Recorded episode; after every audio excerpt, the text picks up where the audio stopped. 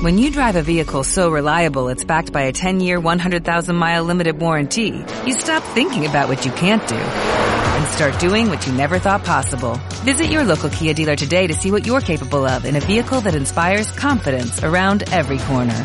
Kia, movement that inspires. Call 800-3334-KIA for details. Always drive safely. Limited inventory available. Warranties include 10-year 100,000-mile powertrain and 5-year 60,000-mile basic. Warranties are limited. See retailer for details. Informativo semanal.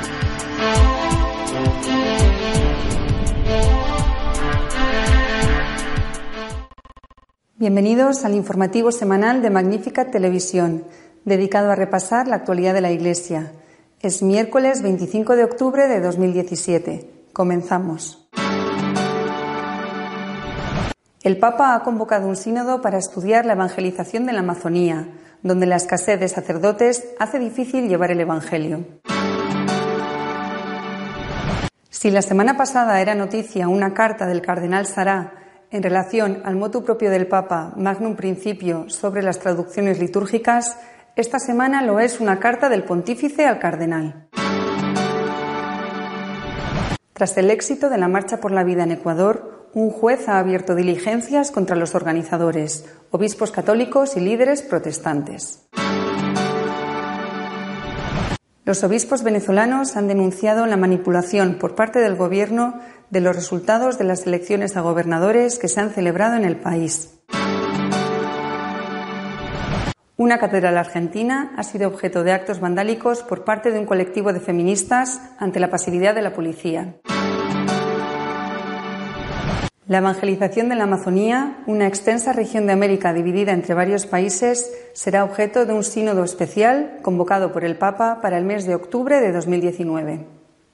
El Papa Francisco ha anunciado una asamblea especial del Sínodo de los Obispos para la región amazónica, que tendrá lugar en Roma en octubre de 2019. El objetivo principal es identificar nuevas formas de evangelización de esta parte del pueblo de Dios, Acogiendo el deseo de algunas conferencias episcopales de América Latina, lo mismo que la voz de diversos pastores y fieles de otras partes del mundo, he decidido convocar una asamblea especial del Sínodo de los Obispos para la región panamazónica que tendrá lugar en Roma en octubre del 2019, dijo el Papa.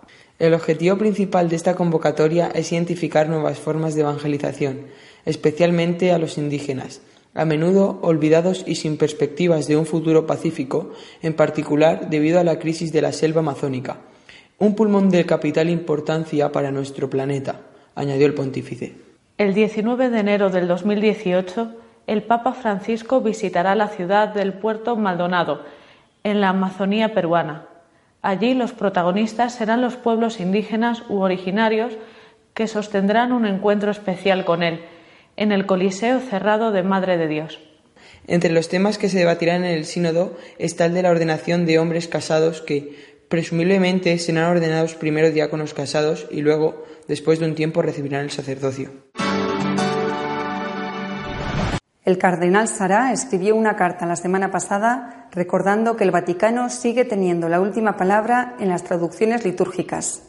Ahora el Papa corrige al cardenal insistiendo en el poder que tienen las conferencias episcopales sobre el tema. La interpretación del cardenal Sara, prefecto de la Congregación para la Liturgia, del motu propio Magnum Principium, no es correcta, según advierte el propio Papa Francisco al cardenal en una carta que le ha dirigido. El motu propio debía una gran libertad a las conferencias episcopales para las traducciones a las lenguas vernáculas de todo lo relacionado con la liturgia, pero dejaba al Vaticano la última palabra. Esto lo recordaba el cardenal Sara en una carta dirigida a las conferencias. Ahora el Papa insiste en que el sentido del motu propio es precisamente dar esa libertad, que solo estará limitada ante abusos evidentes que se produzcan en la traducción de fórmulas relevantes como la plegaria eucarística o las fórmulas sacramentales. Meter miedo e intimidar. Ese es el objetivo de las diligencias abiertas contra los organizadores de la Marcha por la Vida en Ecuador, que congregó a más de un millón de personas. Los jueces del Tribunal de Garantías Penales de Quito aceptaron una petición de medidas cautelares en contra de miembros de la Conferencia Episcopal Ecuatoriana, Confraternidad Evangélica Ecuatoriana y la Iglesia Adventista. La medida, solicitada por activistas gay, se presentó dos días antes de la marcha que se realizó en Guayaquil, Quito, Cuenca y otras ciudades del país para protestar contra el contenido del proyecto de ley para erradicar la violencia contra la mujer, que incluye medidas que imponen la ideología de género y la distribución de sustancias abortivas entre las mujeres. La movilización tuvo como lema Con mis hijos no te metas. La manifestación fue organizada por el Frente Nacional por la Familia, que anunció la cifra de más de un millón de participantes a nivel nacional.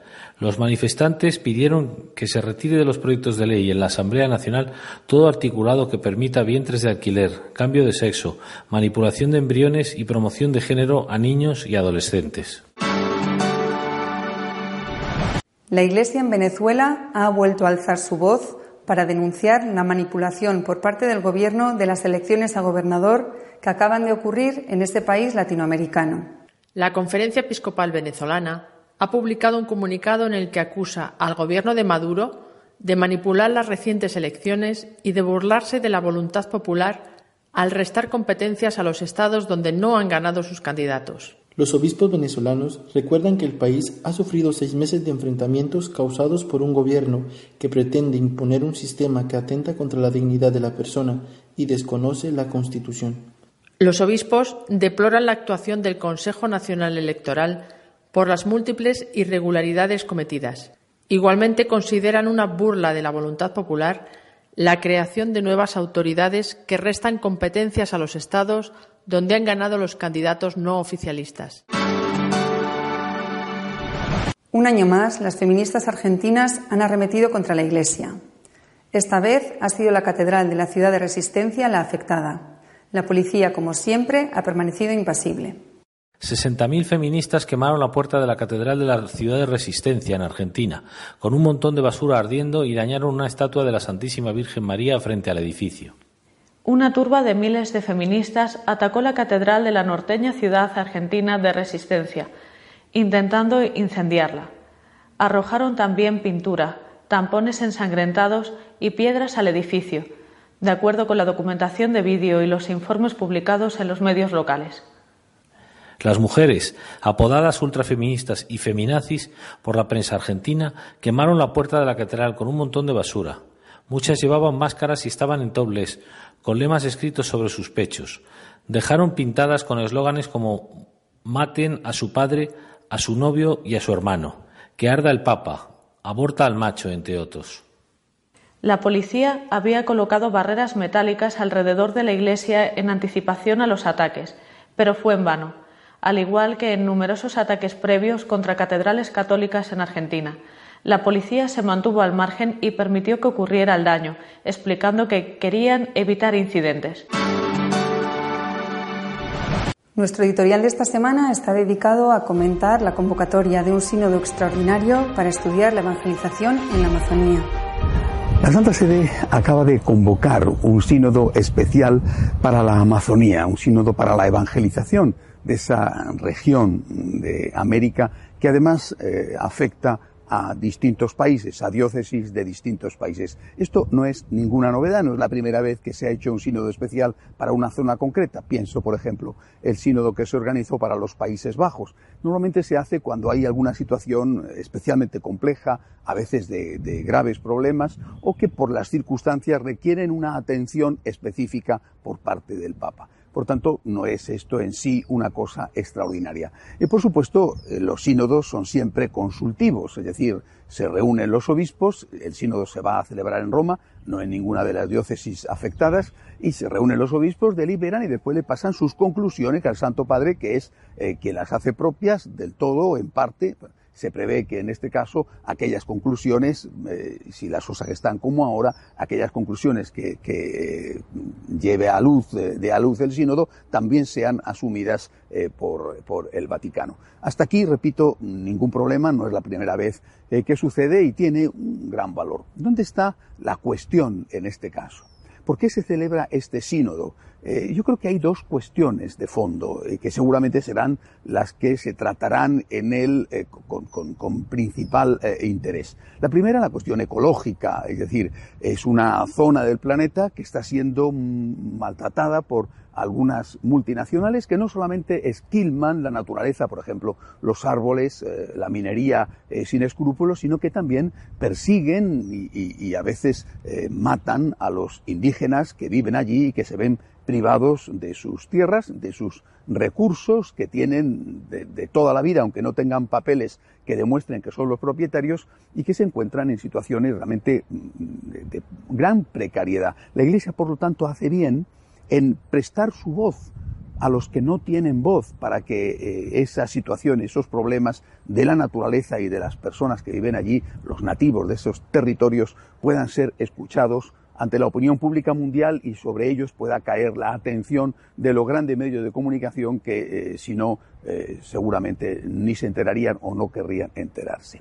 La otra cuestión es la escasez de sacerdotes. Ya se ha hablado en repetidas ocasiones que una de las posibilidades eh, hacer como conclusión de este sínodo sería la de la ordenación de hombres casados, lo que se llaman los viri probati, es decir, hombres ya probados, hombres de madurez suficiente. Y esto se haría por la vía de aceptar al sacerdocio a los que ya son diáconos casados. Es decir, primero estarían un tiempo de diáconos casados y después se les ordenaría sacerdotes. Bueno, eh, eh, el, problema de la, cuestión de la ordenación de hombres casados, de, de la existencia de sacerdotes casados en la Iglesia Católica, hay que decir también que no es una novedad y no es un problema dogmático.